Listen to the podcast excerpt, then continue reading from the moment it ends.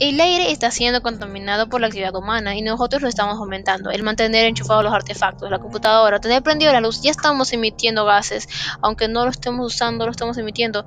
Usar buses o autos privados para distancias cortas genera más CO2. El excesivo uso de plásticos en todas partes, cada cosa de nuestro alrededor es plástico y alrededor de 13 millones de toneladas de plástico son vertidas en los océanos cada año, afectando la biodiversidad, la economía y la salud de las personas. Cada año, cientos de millones de personas sufren enfermedades respiratorias y de otras asociadas con la contaminación del aire, tanto en ambientes interiores como exteriores.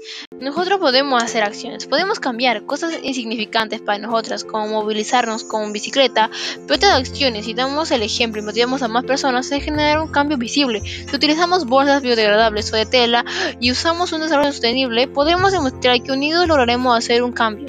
Utilizar el agua que usamos para lavar en la de las plantas nos dará beneficio a nosotros y a nuestras generaciones en el lado de la biodiversidad, el bienestar social y el crecimiento económico, garantizándonos un equilibrio.